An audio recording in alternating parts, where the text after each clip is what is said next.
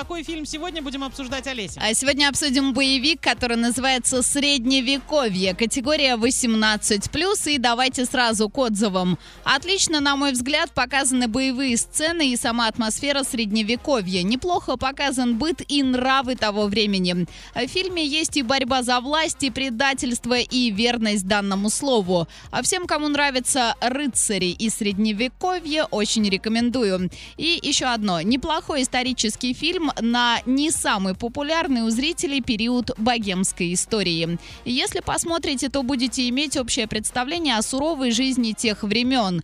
Сцены далеко не все приятные, даже практически все неприятные, но такова и была, наверное, жизнь этих самых средневековых людей. Сходите, посмотрите в кинотеатре «Мир» и составьте свое мнение.